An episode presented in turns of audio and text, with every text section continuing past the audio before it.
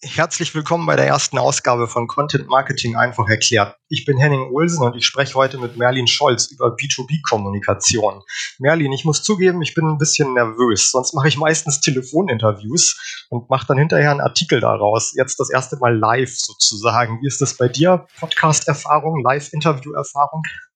Mir geht's genauso wie dir, äh, lieber Henning. Äh, auch ich äh, bin ein wenig aufgeregt, denn es ist tatsächlich äh, mein erstes Podcast-Interview. Ich höre zwar ja fast täglich Podcasts, aber es ist das erste Mal, äh, dass ich selber in einem zu Gast sein darf und äh, freue mich sehr über deine Einladung und auf unser Gespräch. Ja, ich freue mich auch, dass du zugesagt hast. Ähm machen wir am besten, da wir jetzt beide unerfahren sind, noch in dem Bereich das Beste draus und steigen einfach direkt ein ins Thema. Ähm, du bist zwar ein Content-Marketing-Monster, würde ich jetzt einfach mal behaupten, aber vielleicht stellen wir dich trotzdem einmal vor, damit auch alle unsere Zuhörer wissen, was du so gemacht hast. Ähm, ich fange einfach mal an und du hakst ein und gehst ein bisschen ins Detail. Also du hast ähm, dein Handwerk an der Axel Springer Akademie gelernt und warst dann Redakteur bei Bild und Welt, also kommst aus dem Journalismus, genau wie ich und bist dann aber auch relativ schnell auf die Content-Marketing-Seite gewechselt zu Resync und hast dich da dann auch ziemlich schnell zum Content Director hochgearbeitet. Kannst du uns vielleicht mal ein bisschen erzählen, was du bei Resync genau gemacht hast oder also was Resync auch für eine Agentur ist? Rethink ist äh, eine Agentur für äh, digitale Kommunikation und Content Marketing. Ähm, gehört zum C3-Netzwerk. Äh, C3 ist sicherlich so die äh, etwas bekanntere Agenturmarke und ähm, Rethink hat äh, damals äh, und glaube ich auch heute immer noch ausgemacht, dass sie oft so die ersten waren, die äh, eine ähm, neue Art von Kommunikation ausprobiert haben. Also sei das jetzt irgendwie damals der erste Google Hangout äh, für Volkswagen, äh, den wir realisiert haben, oder die erste YouTube-Show für einen deutschen Finanzdienstleister. Also Rethink, wie der Name schon sagt, ähm, hat halt immer wieder versucht, äh, Kommunikation neu zu denken. Und es war für mich ein unglaublich äh, tolles Spielfeld dort, äh, fünfeinhalb Jahre äh, mit dabei zu sein. Du hast es gesagt, ähm, später dann auch als Content Director und Teamleiter. Ähm, also das bedeutet, dass ich äh, zusammen mit meinem Team halt für verschiedene ähm, Key-Accounts der Agentur äh, verantwortlich war, vor allem aus dem Automotive- und Banking-Bereich. Ähm, angefangen habe ich dort aber ähm, nach meinem Wechsel auf die andere Seite, wie man so schön sagt, äh, ganz klassisch äh, als äh, Redakteur. Ähm, das heißt, ich habe damals viel äh, geschrieben, viel konzipiert, ähm, viele Videoideen entwickelt, ähm, viele Kampagnenideen entwickelt und umgesetzt und ähm, ja, durfte dann irgendwann, nachdem das ganz gut funktioniert hat, äh, dann entsprechend auch Verantwortung übernehmen und äh, ein Team leiten und auch die Agentur äh, nach innen und außen mitgestalten, was großen Spaß gemacht hat. Jetzt bist du seit anderthalb Jahren ungefähr selbstständig. Ähm, inwiefern hat sich deine Arbeit dadurch verändert? Die Arbeit äh, hat sich durch die Selbstständigkeit sehr verändert, äh, zum Guten muss ich sagen, denn ähm, ich bin jetzt seit 16 Monaten ungefähr selbstständig und ähm, ich genieße es sehr, mich wieder auf das Wesentliche zu konzentrieren, was eigentlich ähm, ja die Aufgaben im Content Marketing sind und warum ich eigentlich auch mal angetreten bin. Ja, also ähm, ich entwickle, konzipiere, berate wesentlich intensiver, als ich das als Festangestellter machen konnte, weil ich ähm, einfach ähm, als Freelancer den Luxus habe, mich ganz auf die Aufgabe und ganz auf das Projekt konzentrieren zu können. Ähm, das heißt, äh, du hast nach Veränderungen gefragt. Ich habe ganz praktisch gesagt wesentlich weniger Meetings als in meiner Zeit als äh, Festangestellter ähm, und habe natürlich auch mit Firmenpolitik im Guten wie im Schlechten eigentlich gar nichts mehr zu tun. Ähm, das Schöne am Freelancen ist eigentlich, dass sich alle freuen, wenn du äh, wenn du kommst. Äh, die Agenturen, äh, mit denen ich zum Beispiel zusammenarbeite, freuen sich, dass endlich endlich einer da ist, der die eigentliche Aufgabe macht, für die der Kunde bezahlt. Ähm, die Kunden äh, freuen sich, weil sie irgendwie äh, neue Impulse natürlich auch äh, bekommen. Gerade auf Key Accounts ist es, glaube ich, auch immer gut für Agenturen, Freelancer reinzuholen. Und ähm, ich freue mich, wie gesagt, dass ich mich ganz auf die Aufgaben konzentrieren kann, viel konzipieren kann, sehr, sehr intensiv an Aufgaben arbeiten kann und äh, nicht immer wieder rausgeholt äh, werde. Ich glaube, viele Leute kennen das, die irgendwie ähm, großen Unternehmen arbeiten. Man hat irgendwie Tage, wo man sich am Abend fragt, ähm, was habe ich jetzt eigentlich genau Produktives irgendwie für meinen Kunden gemacht? Ich habe das Gefühl, ich saß eigentlich nur in Meetings. Und ähm, das ist äh, wirklich deutlich weniger geworden, seitdem ich mich selbstständig gemacht habe. Und ähm, was ich darüber hinaus natürlich äh, auch genieße, ist ja, dass ich einfach den Luxus habe, sehr ähm, viele abwechslungsreiche Projekte zu machen. Also ähm, ich arbeite mit vielen unterschiedlichen Agenturen, ich arbeite teilweise auch direkt für Kunden. Ähm, ich bin bekennender Generalist, was bedeutet, dass ich ähm, auch immer wieder unterschiedliche Aufgaben und Herausforderungen äh, lösen darf für die Kunden. Und ähm, ja, ich muss sagen, also Arbeit macht mir aktuell so viel Spaß wie äh, vielleicht noch nie. ja, das klingt natürlich ziemlich gut. Ja, diesen, das ist in der Agentur. Ähm, natürlich ist es cool in der Agentur und feste Teams und so zu haben, weil ich äh, ja kann auch auf jeden Fall ähm, nachvollziehen, glaube ich, dass du auch mit dem Freelancen eine Menge Spaß hast und ähm, du hast ja jetzt auch auch bei Resync schon, aber auch jetzt als Freelancer ähm, auch viel im Bereich B2B jetzt zu tun gehabt. Ne? Gerade auch zuletzt hast du mir erzählt. Deshalb sprechen wir natürlich jetzt auch über das Thema. Und ich steige mal mit so einer bisschen provokanten These ein. B2B Content Marketing, da ist ja immer noch so ein bisschen das graue Maus-Image, oder? Wie siehst du das? Absolut. Also äh, ich glaube, das klassische Klischee ist halt irgendwie, dass der große äh, Rock'n'Roll irgendwie im B2C abgeht. Äh, dort passieren die äh, spannenden Kampagnen, dort kann man sich kreativ ausleben und äh, B2B, das steht immer noch irgendwie für verstaubte äh, Newsletter und irgendwelche äh, Produkterklärvideos, irgendwie die so ein bisschen nach 2010 aussehen das ist das Klischee. Äh, ich kann guten Gewissens sagen, weil ich einfach im letzten Jahr äh, oder sagen wir mal in den, den letzten anderthalb Jahren sehr, sehr viele B2B-Projekte machen durfte, kann mittlerweile guten Gewissens sagen, dass äh, an diesem Klischee zwar immer noch einiges dran ist, ähm, dass allerdings die Kunden doch sehr gewillt sind, das zu ändern. Also ähm, auf Kundenseite im B2B-Bereich ähm, erlebe ich gerade eine große Bereitschaft und auch eine große Freude, Kommunikation, Content Marketing anders zu denken, neu zu denken. Also da ähm, ist die Bereitschaft vorhanden, ähm, vielleicht mal in etwas lauteren Kampagnen zu denken. Ähm, da ist die Bereitschaft da, neue Formate auszuprobieren. Ähm, also es passieren viele, viele spannende äh, Dinge im, im B2B-Content-Marketing, weswegen mir das Ganze auch äh, sehr, sehr großen, sehr, sehr großen Spaß macht aktuell. Äh, was sind denn so die Hürden, die du siehst bei deinen Kunden? Also ich weiß, als Freelancer ist es natürlich schwierig, jetzt so konkret über Cases zu sprechen. Da wollen Unternehmen natürlich auch oft nicht so gerne verraten, dass sie mit Agenturen oder Freelancern zusammenarbeiten. Aber was sind denn so die typischen Herausforderungen, die deine Kunden da dann haben und vor welchen Hürden stehen die da?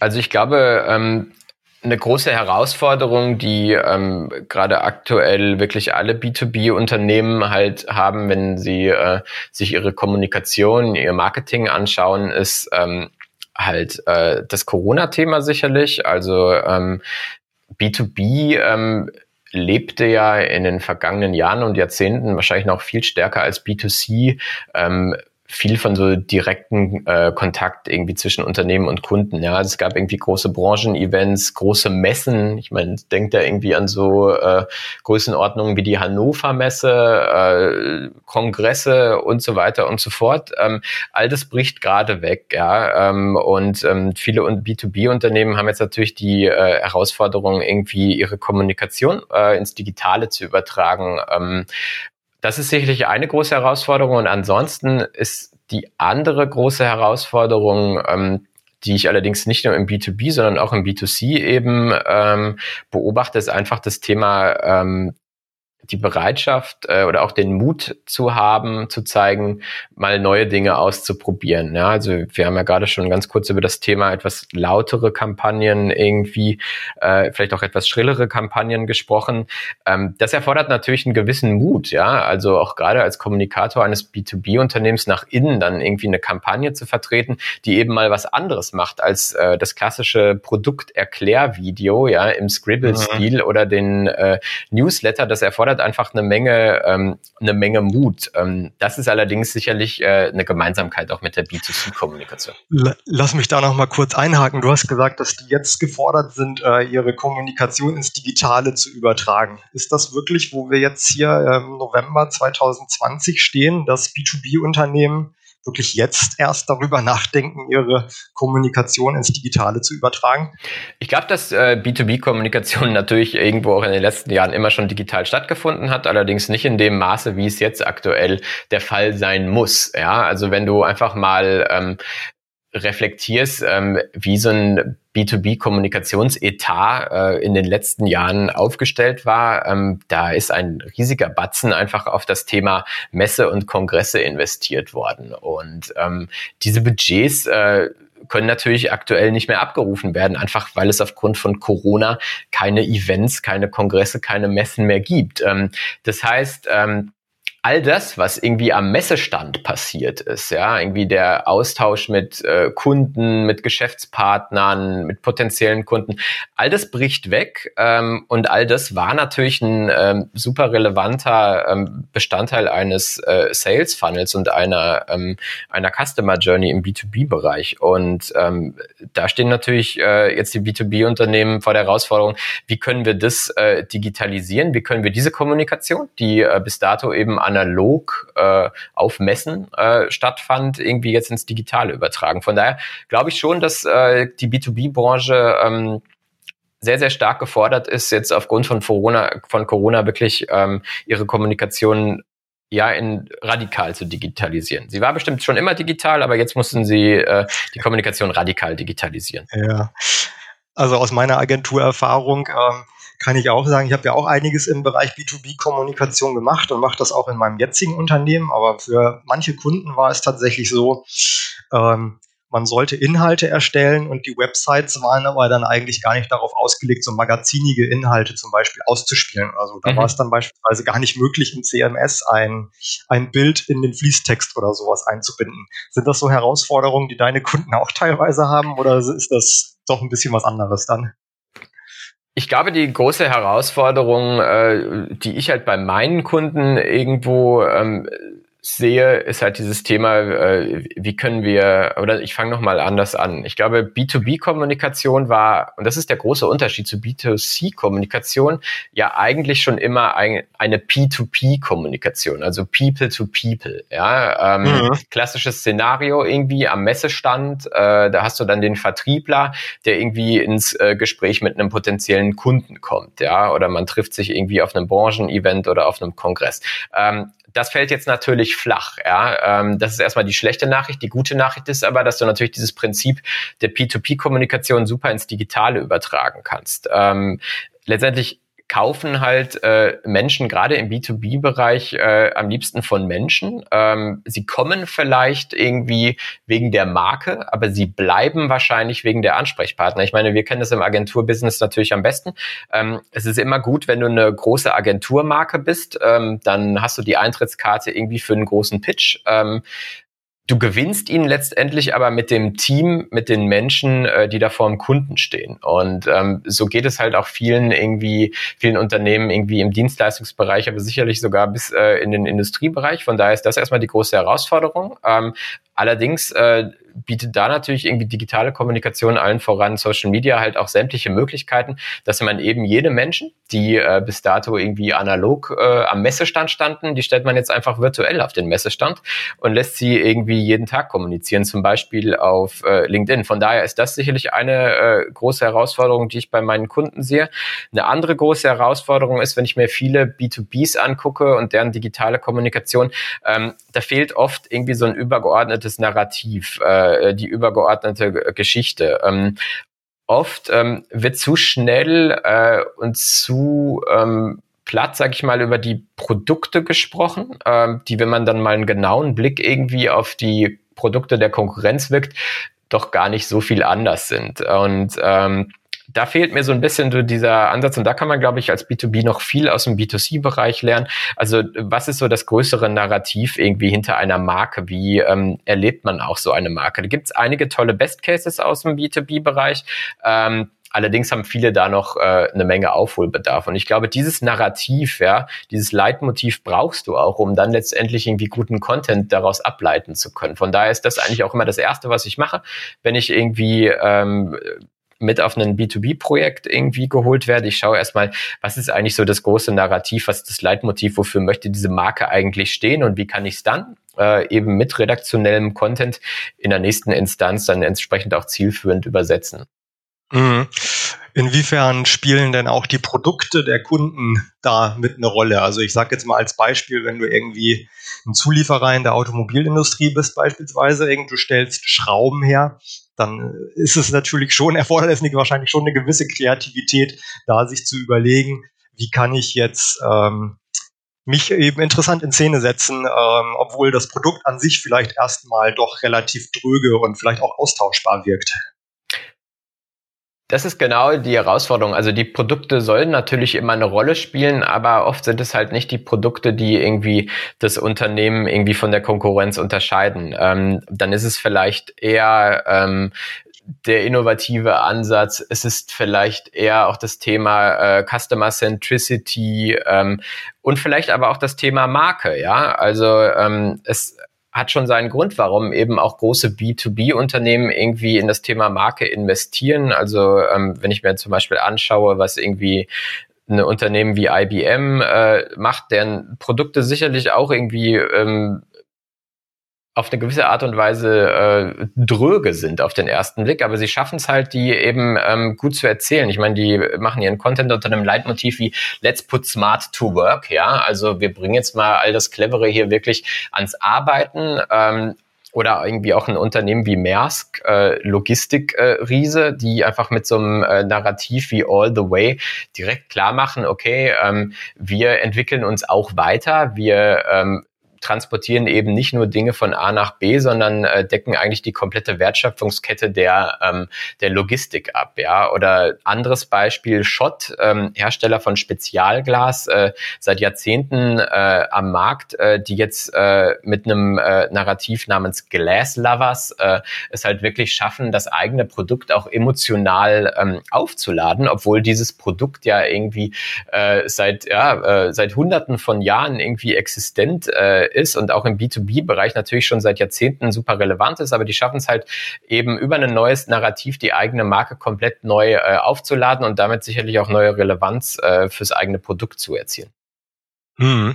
Also ich habe jetzt verstanden, wenn ich ähm, oder wenn du, wenn wir, wenn irgendjemand ein Konzept, ein Content-Marketing-Konzept für B2B entwickeln soll, dann ist dein Tipp, irgendwie sich die so eine Art Leitidee zu überlegen, quasi sich ein, ein Narrativ, was du es bezeichnet, sich zu überlegen, wie kann ich meine Marke eben gut rüberbringen. Was ist denn, wenn wir da jetzt noch mal ein bisschen mehr, bisschen tiefer gehen? Ähm, was sind denn so Content-Formate deiner Meinung nach, die in B2B besonders gut funktionieren? Gibt es da Unterschiede zu B2C? Also beispielsweise B2C würde ich ja sagen, so spontan, da ist Social Media vielleicht wichtiger als, als im B2B oder siehst du das anders? Was sind so die Content-Formate für B2B? Sehe ich ein bisschen anders, weil wir einfach mit äh, LinkedIn mittlerweile ein soziales Netzwerk haben, das äh, zum einen immer größer wird, ähm, sowohl äh, in den USA als auch hier in Europa und speziell auch in Deutschland. Ähm, zudem halt auch ähm, LinkedIn ein Netzwerk ist, das uns unglaublich viele ähm, Storytelling-Formate äh, bietet.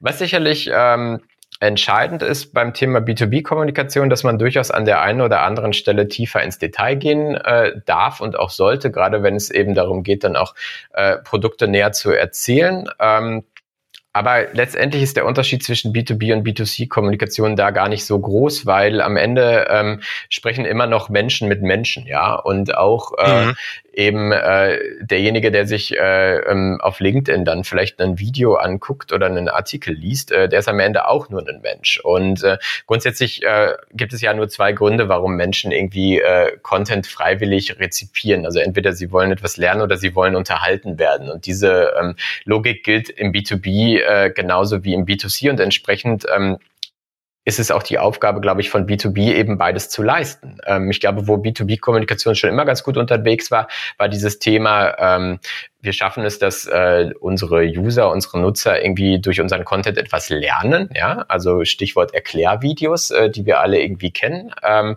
dieses Thema Entertainment ähm, wird vielerorts noch äh, äh, unterschätzt. Ähm, meiner Meinung nach ähm, zu Unrecht, weil äh, ich glaube, man gerade am Anfang, äh, wenn du den Sales Funnel vorstellst, also in, in der Awareness-Phase, unglaublich viel äh, gewinnen kann, wenn man ähm, auch im B2B-Bereich äh, mal so mutig ist und ein Video produziert, das durchaus unterhaltsam oder spannend ist. Ja, ich meine, ähm, einer der stärksten Virals, äh, den Marken äh, ähm, in den letzten Jahren ähm, hervorgebracht haben, der Epic Split, ja, John Claude Van Damme, äh, stehend äh, im Spagat auf äh, auf zwei Volvo-Trucks. Das ist B2B-Kommunikation gewesen. Ja? Volvo-Trucks äh, richten sich ja nicht an ein B2C-Publikum, sondern die richten sich an, äh, weiß ich nicht, an große Speditionsunternehmen, ja, an Spediteure, Leute, die halt Lastwagen kaufen. Also die haben sich getraut, entsprechend sowas äh, zu machen, trauen sich das auch äh, immer wieder. Und das finde ich einfach äh, eine sehr, sehr schöne ähm, Rangehensweise an das ganze Thema äh, B2B-Kommunikation äh, im Digitalen. Also äh, mein Appell, traut euch da auch ruhig das eigene Projekt zu heroisieren und äh, auch zu emotionalisieren. ja, äh, großartiges Beispiel mit Jean-Claude Van Damme, der Epic Split. Ähm, John-Claude Van Damme ist nun natürlich aber auch ein, ein, Charakter, den sich vielleicht nicht jede Firma leisten kann oder leisten möchte. Welche Rolle spielen Protagonisten in B2B-Geschichten denn sonst noch oder welche können sie spielen? Ich glaube, Protagonisten spielen eine entscheidende Rolle und es gibt äh, natürlich neben Testimonials wie Jean-Claude Van Damme, die äh, schön sind, wenn man sie sich leisten kann, aber man sie sich nicht unbedingt leisten muss, gibt es eigentlich zwei ähm, extrem relevante Protagonisten äh, und zwar auf beiden Seiten des Tisches. Ähm, einmal ist das Thema äh, Kunden als Protagonisten ähm, nichts Neues äh, in der B2B-Kommunikation, allerdings ein sehr, sehr effektives äh, Mittel. Also niemand kann ja überzeugender über ein Produkt sprechen als ein glücklicher Kunde und entsprechend ähm, schaue ich halt auch immer, dass wir es irgendwie ähm, mit unseren Kunden halt irgendwie schaffen, deren Kunden irgendwie eigentlich als Protagonisten in den äh, Mittelpunkt des Contents zu stellen. Ja. Ähm, entscheidend finde ich dann nur, dass man vielleicht einen Schritt weiter geht und nicht nur einfach, ähm, weiß ich nicht, ein Interview mit einem Kunden äh, führt ähm, oder vielleicht ein Video dreht, sondern irgendwie überlegt, wie kann man ähm, und da bin ich wieder beim Thema äh, Narrativ und irgendwie Leitmotiv. Wie, wie kann man äh, all diese glücklichen Kunden eines B2B-Unternehmens irgendwie noch äh, zusammenfassen? Ähm, was kann man irgendwie da drüber schreiben? Und ähm, da gefallen mir zum Beispiel so Cases wie ähm, die Trailblazer-Kampagne von Salesforce, also Salesforce, ja, eines der bekanntesten Software-as-a-Service-Unternehmen. Äh, die haben zum Beispiel ähm, sehr, sehr viele äh, Kundenvideos äh, auf ihrem YouTube-Kanal und auf LinkedIn, was erstmal nichts äh, Überraschendes ist im B2B-Bereich. Ähm, aber die Inszenierung dieser Videos eben unter dem Leitmotiv Trailblazer, ähm, das finde ich dann wieder schon eine ähm, sehr, sehr gute Herangehensweise, weil das fast diese unterschiedlichsten Kunden, die Salesforce hat, ja, also von Hotel über Unternehmen, über ähm, Whisky-Produzenten, äh, über andere B2B-Unternehmen, die gibt denen so ein bisschen diesen gemeinsamen Nenner. Und das ist das, ähm, was äh, ich glaube sehr, sehr gut funktioniert, weil da gehen wir dann Richtung, und du hast ja gerade nach Formaten gefragt, da gehen wir dann so Richtung Serien-Content. Ja, also ähm, Menschen lieben Serien, das sehen wir äh, heutzutage eben. Äh, und entsprechend finde ich es auch hier mal interessant zu überlegen, welche Content-Serien kann man halt für, ähm, für B2B-Unternehmen machen. Und äh, wenn man es zum Beispiel schafft, eben ähm, das Thema Kundenstories eben unter einen Serien äh, unter so einen Serienmantel äh, zu packen, dann äh, hat man, glaube ich, eine Menge äh, geschafft, weil dann schafft man eben diesen gemeinsamen Nenner, den es äh, sonst halt nicht hat. Mhm. Ja, das klingt ziemlich cool. Du hast jetzt äh, viel über LinkedIn gesprochen und auch ein bisschen YouTube und so. Ich habe jetzt noch nicht einmal dich so richtig über die eigene Website des Unternehmens sprechen hören. Hat die keine Relevanz mehr?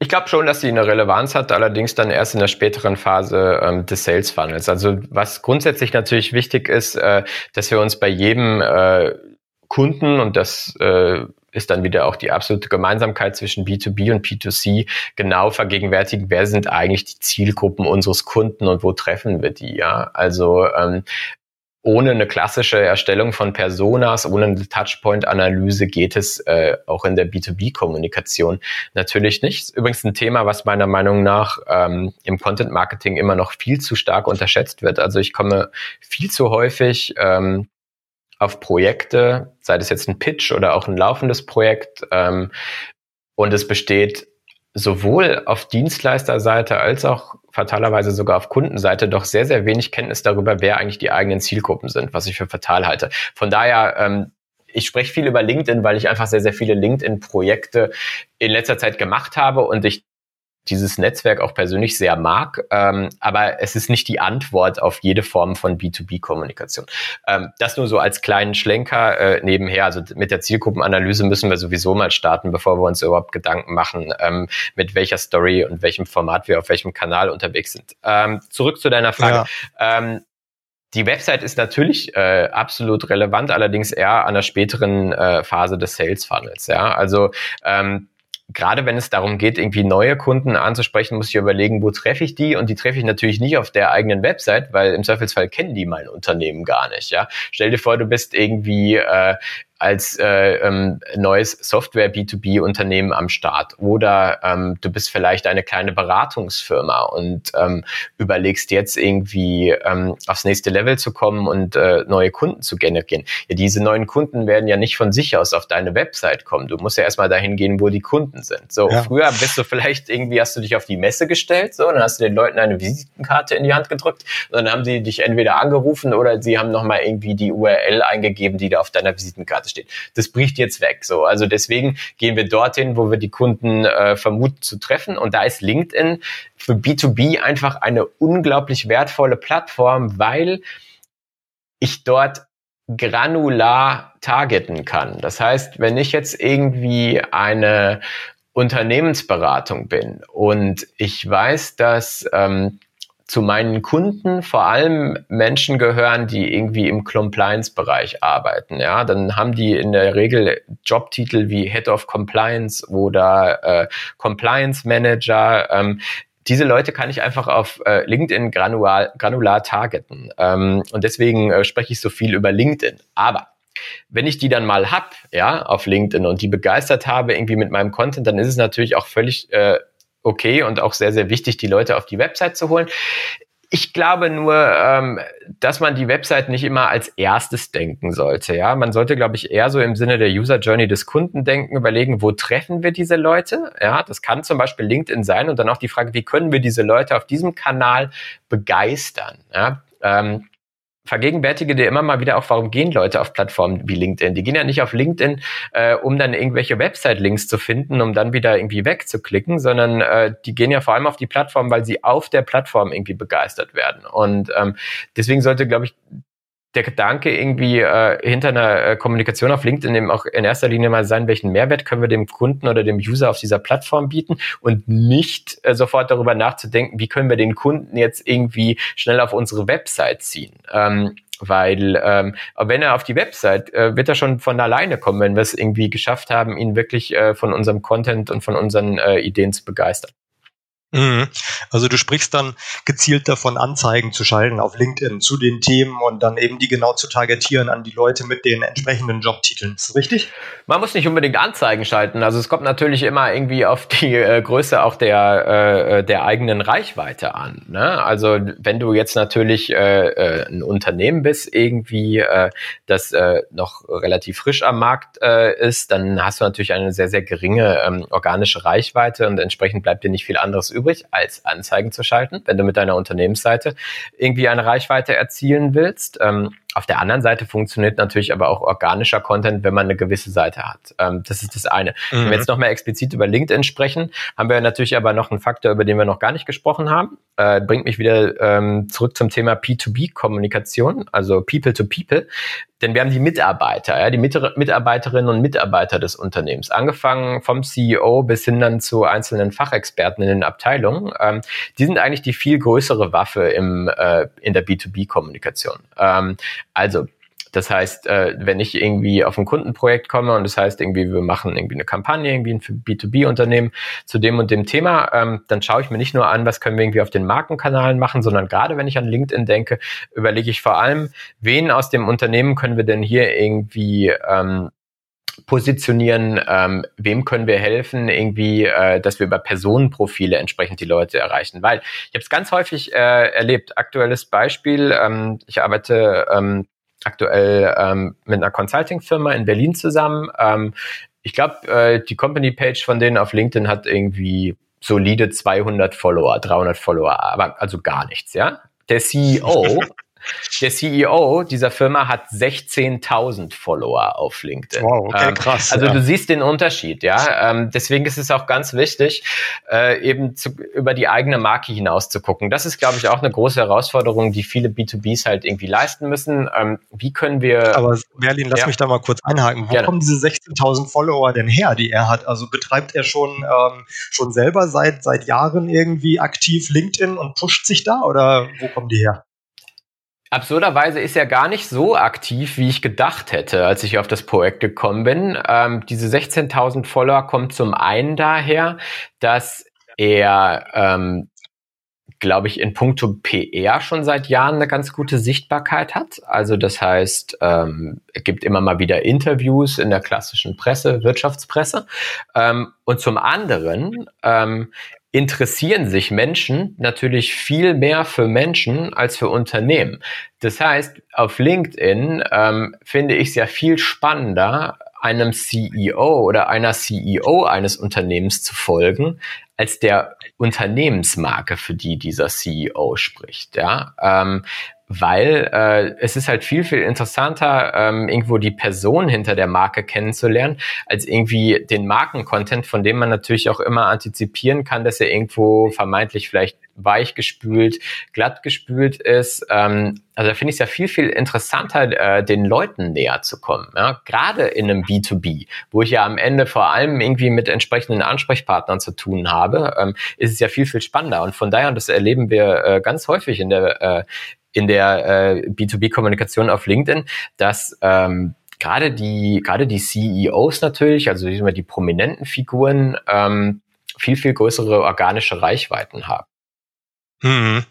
Ja, das ist logisch. Also das sagt man ja auch in anderen Bereichen, ne? dass die, ja, dass Menschen lieber Menschen zuhören als Marken. Das ist ja oft auch so, wenn es jetzt nicht gerade vielleicht irgendwie eine Love-Brand ist wie Netflix oder was weiß ich, irgendwie sowas, ne? Aber ähm, genau. Und der Unterschied, der Unterschied zu Netflix ist natürlich auch äh, oder Amazon Prime oder meinetwegen auch Coca-Cola, also die großen B2C-Brands, äh, ähm, das in, da interessiert mich ja eigentlich nicht, wer steht äh, dahinter. Ja, also mir ist ja eigentlich egal, wer der CEO äh, von Netflix ist oder äh, die Vorstandsvorsitzende von irgendeinem Getränkeunternehmen, sondern da interessiert mich ja das Produkt. Und ähm, das ist im B2B natürlich anders, weil ähm, da spielen ja die äh, Personen ähm, auf der äh, Seite des Dienstleisters oder meinetwegen auch des Industrieunternehmens eine viel, viel größere Rolle, weil mit denen arbeite ich ja über Monate oder oft auch über Jahre zusammen. Das heißt, ähm, diesen Menschen muss ich vertrauen können.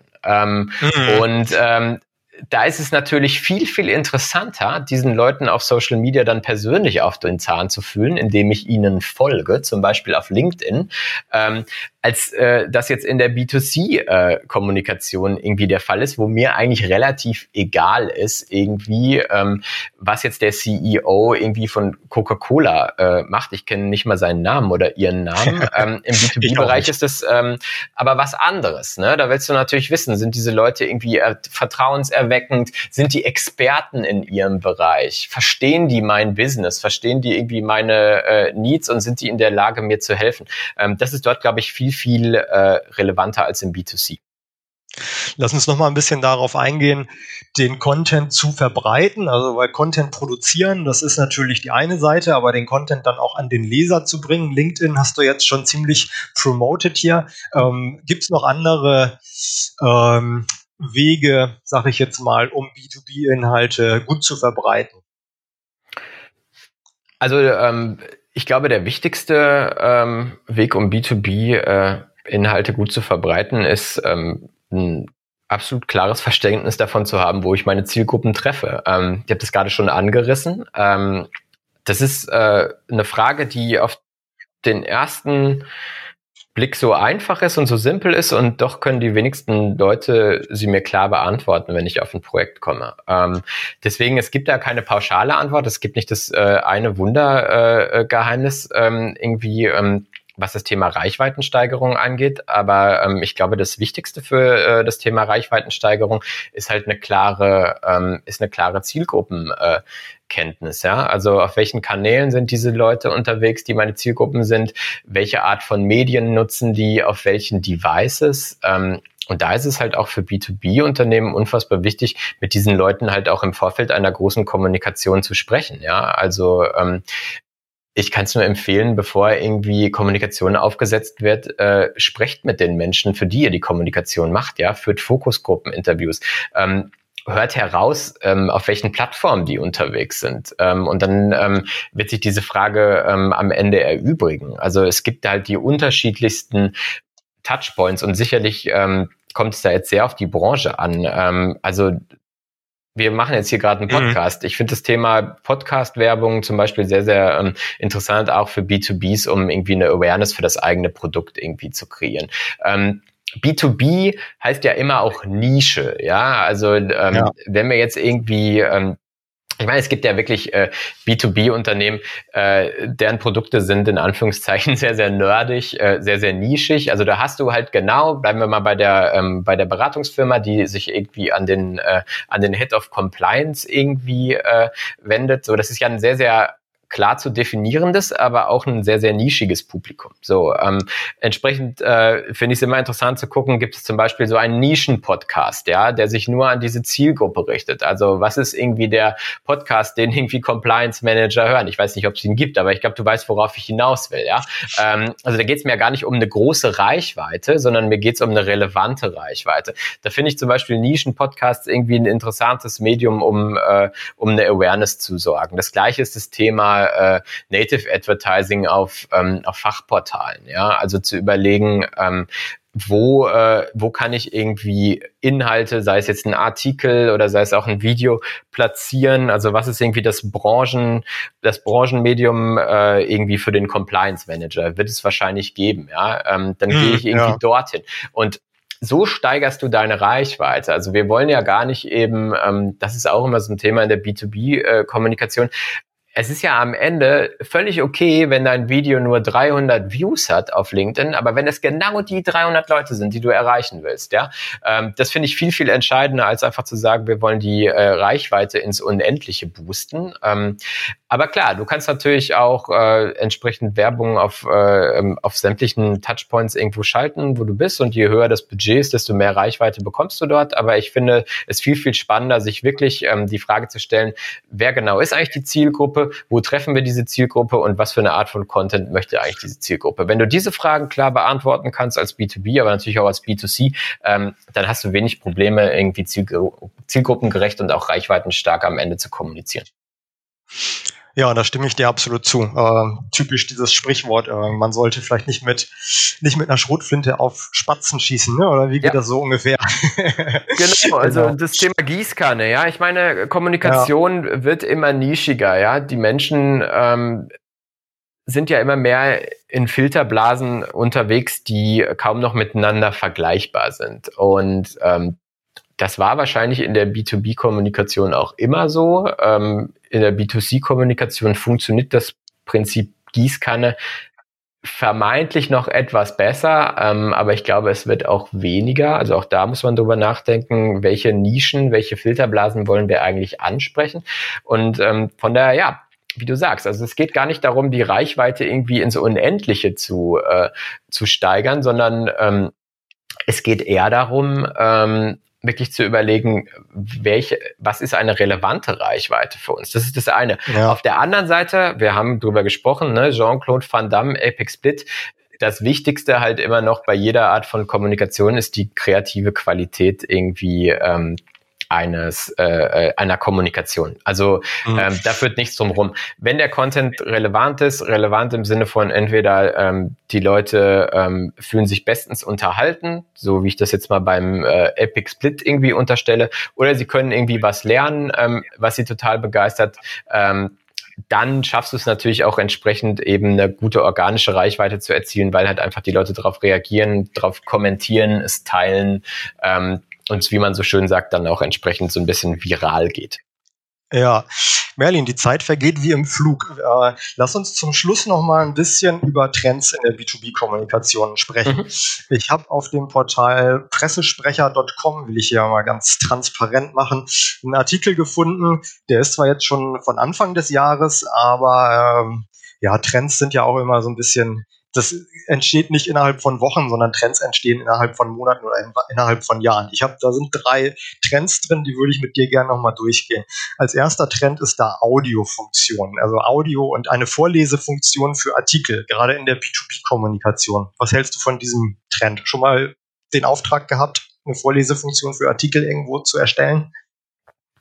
Habe ich noch nicht bekommen, den Auftrag, und ich finde ihn auch etwas weird oder befremdlich. Ähm, müsste man mal äh, überprüfen, ob das wirklich irgendwie nachgefragt ist. Also ich glaube Audio äh, als B2B-Thema äh, absolut, aber dann eher so im, äh, im Sinne von, äh, von Podcasts. Ja, auch wir machen ja hier gerade streng genommen ein B2B-Podcast. Ja. Ähm, dass man sich jetzt Artikel vorlesen lässt, ähm, ja, ja gut, warum nicht? Ne? Also wenn man jetzt irgendwie in der Bahn ist oder im Auto, ähm, aber ich glaube, dass ähm, Audio-Content dann gut ist, wenn Audio-Content originär für Audio, Audio produziert wird und da bin ich dann doch eher beim Podcast, als dass mir irgendwie äh, Alexa oder wer auch immer äh, eine gute Nachtgeschichte ja. vorliest über Spezialglas.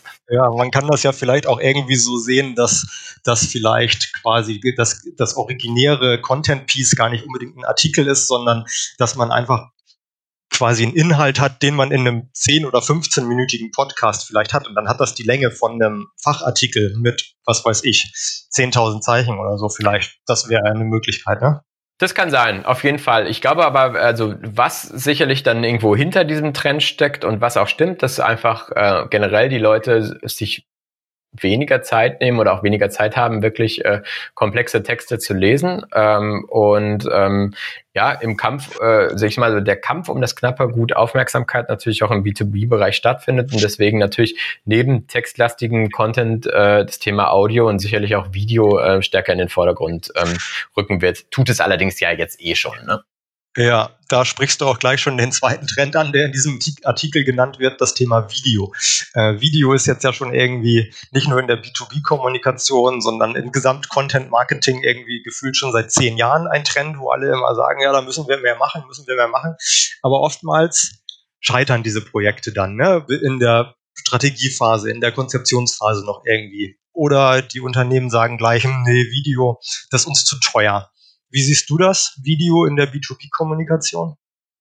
Ich glaube, dass Video in der B2B-Kommunikation ähm, ein sehr, sehr wichtiges und relevantes Thema ist und ähm, wir Video natürlich auf unterschiedlichste ähm, Arten und Weisen ähm, irgendwie nutzen können. Also ich bin ja jetzt nochmal beim Thema ähm, Kundenstories. Ich glaube, dass ähm, Video zum Beispiel das beste Medium ist, um äh, Kundenstories zu erzählen, weil äh, dann der vom Produkt begeisterte äh, Kunde natürlich maximal authentisch rüberkommt. Ähm, wenn du jetzt irgendwie einen Text liest, äh, in dem der äh, Kunde Lobeshymnen über irgendwie ein B2B-Produkt oder eine B2B-Dienstleistung ausschüttet, dann hat das natürlich immer so ein bisschen was von geskriptet. Ja, wenn du aber dem Menschen übers Video in die Augen gucken kannst, dann ähm, dann ist es einfach überzeugender am Ende. Von daher glaube ich schon, weil Video einfach das nahbarste Medium ist, das wir haben. Das ist gerade das Thema Kundeninszenierung über Video sicherlich äh, am besten äh, funktioniert. Das ist so das eine. Dann bin ich äh, zum anderen nochmal bei äh, einem Herzensthema auch von mir ist das Thema Content-Serien. Also eben nicht nur in so One-Shots zu denken, sondern auch zu überlegen,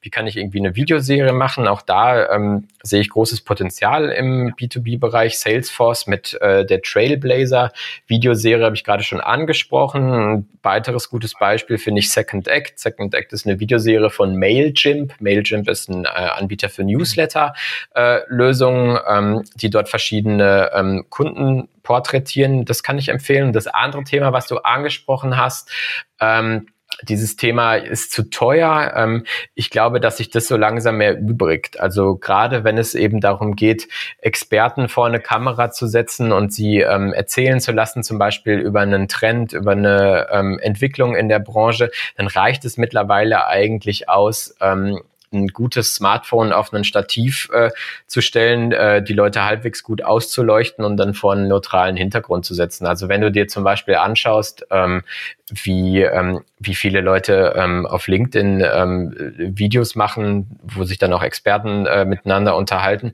Das ist visuell zwar jetzt nicht unbedingt mega ansprechend, aber es ist halt einfach guter Content. Und ähm, ich glaube, dass gerade die Corona-Krise, ähm, wo einfach aufwendige Videodrehs natürlich vielerorts auch nicht möglich waren und quasi die Leute gezwungen waren, äh, sich irgendwie gegenseitig auf Zoom zu recorden, ähm, auch dazu geführt hat, ähm, dass äh, Videos ähm, ja immer immer simpler äh, und einfacher auch produziert werden können und die User das vor allem auch annehmen. Also ich glaube, das Thema inhaltliche Qualität schlägt hier ganz klar das Thema Produktionsqualität, wes wegen das äh, Argument, Videos sind zu teuer, eigentlich auch nicht mehr gelten kann. Ich glaube eher auf der anderen Seite werden sich halt die B2B-Unternehmen überlegen müssen, welche Expertise kaufen sie ein und welche Expertise wollen sie auch in-house haben. Und da gehört es sicherlich in den nächsten Jahren dazu, eben nicht nur in der Lage dazu sein, einen schnittigen Text für die Website zu verfassen oder eine Pressemitteilung, sondern sicherlich auch irgendwie ein Interview mit einem Experten aus dem eigenen Haus eben mit Bordmitteln selber filmen und produzieren zu können.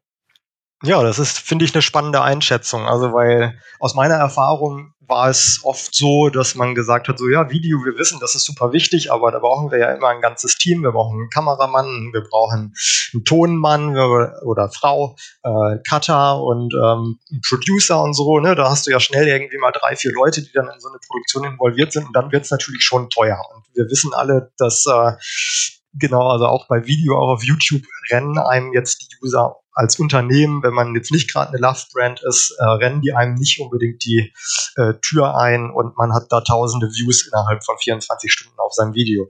Weil dann wirkt es immer so ein bisschen traurig, wenn man da diese teuren Produktionen hat und da sind dann immer nur so 200, 300 Views drauf. Im B2B hast du ja gesagt, oder haben wir drüber gesprochen, da kann das okay sein, wenn es die richtigen Views sind, aber wenn es in der B2C-Kommunikation ist, dann ist das natürlich schon ein bisschen schade dann. Ne?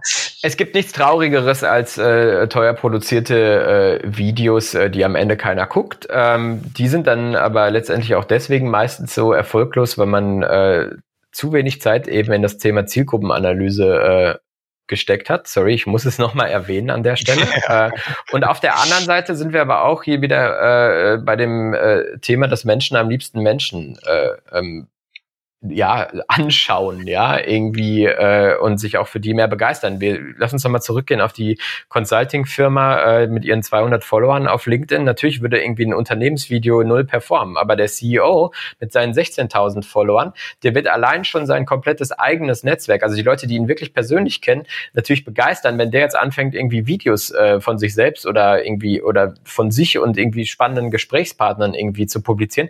Da werden die Leute schon allein deswegen hinschauen, weil die sagen, okay, krass, das hätte ich jetzt nicht unbedingt gedacht, äh, dass er sowas macht, da schaue ich doch mal hin. Während halt so ein, äh, während so ein Video dann irgendwie so ein, so ein Promo-Video auch schnell einfach zu sehr wie platte Werbung aussieht und da schaltet man dann einfach schnell drüber. Ja, lass uns noch ganz schnell auf den dritten Trend eingehen, der in diesem Artikel drin stand. Das ist das Thema Daten-PR. Wie siehst du Daten in der Kommunikation im B2B-Bereich? Ähm, ist das wichtig? Was für Daten können das überhaupt sein?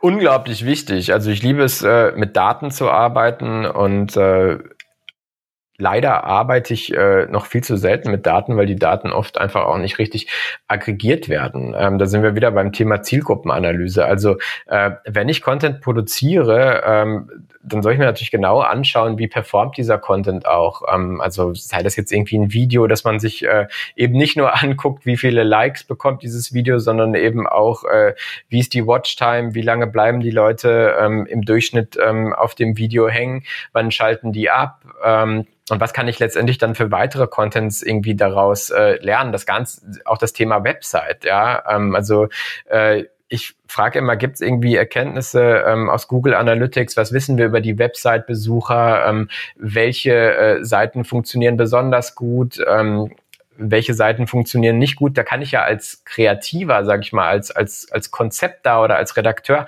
unglaublich auch viel mitnehmen. Also Daten sind für mich eigentlich das beste Kreativbriefing, äh, das es geben kann, weil äh, sie mir genau zeigen, was äh, die Menschen äh, da draußen, für die ich letztendlich diesen Content entwickle, erwarten und was die mögen. Von daher, Daten sind ein unfassbares Geschenk und ich glaube, egal auf welchem Kanal man unterwegs ist, äh, Daten sollte man äh, immer abgreifen, auswerten und äh, vor allem versuchen, daraus zu lernen für künftige Content-Produktion. Das war doch ein gutes Schlusswort für diesen ersten Podcast hier, würde ich sagen. Ähm, Merlin, es hat mir viel Spaß gemacht. Es war sehr interessant und ich glaube, wir könnten theoretisch wahrscheinlich noch mal genauso lange weiterreden. Aber ähm, ich muss jetzt auch mal darauf achten, dass die Daten hier nicht zu ausufernd werden.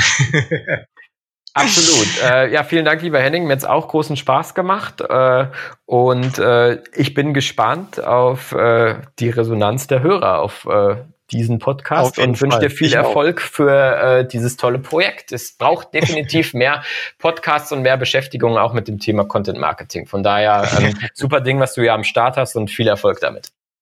Ja, danke dir. Dir auch noch viel Erfolg im Rest dieses Jahres und nächstes Jahr natürlich auch. Und ähm, genau, wir hören uns. Dankeschön. Tschüss. Danke. Ciao.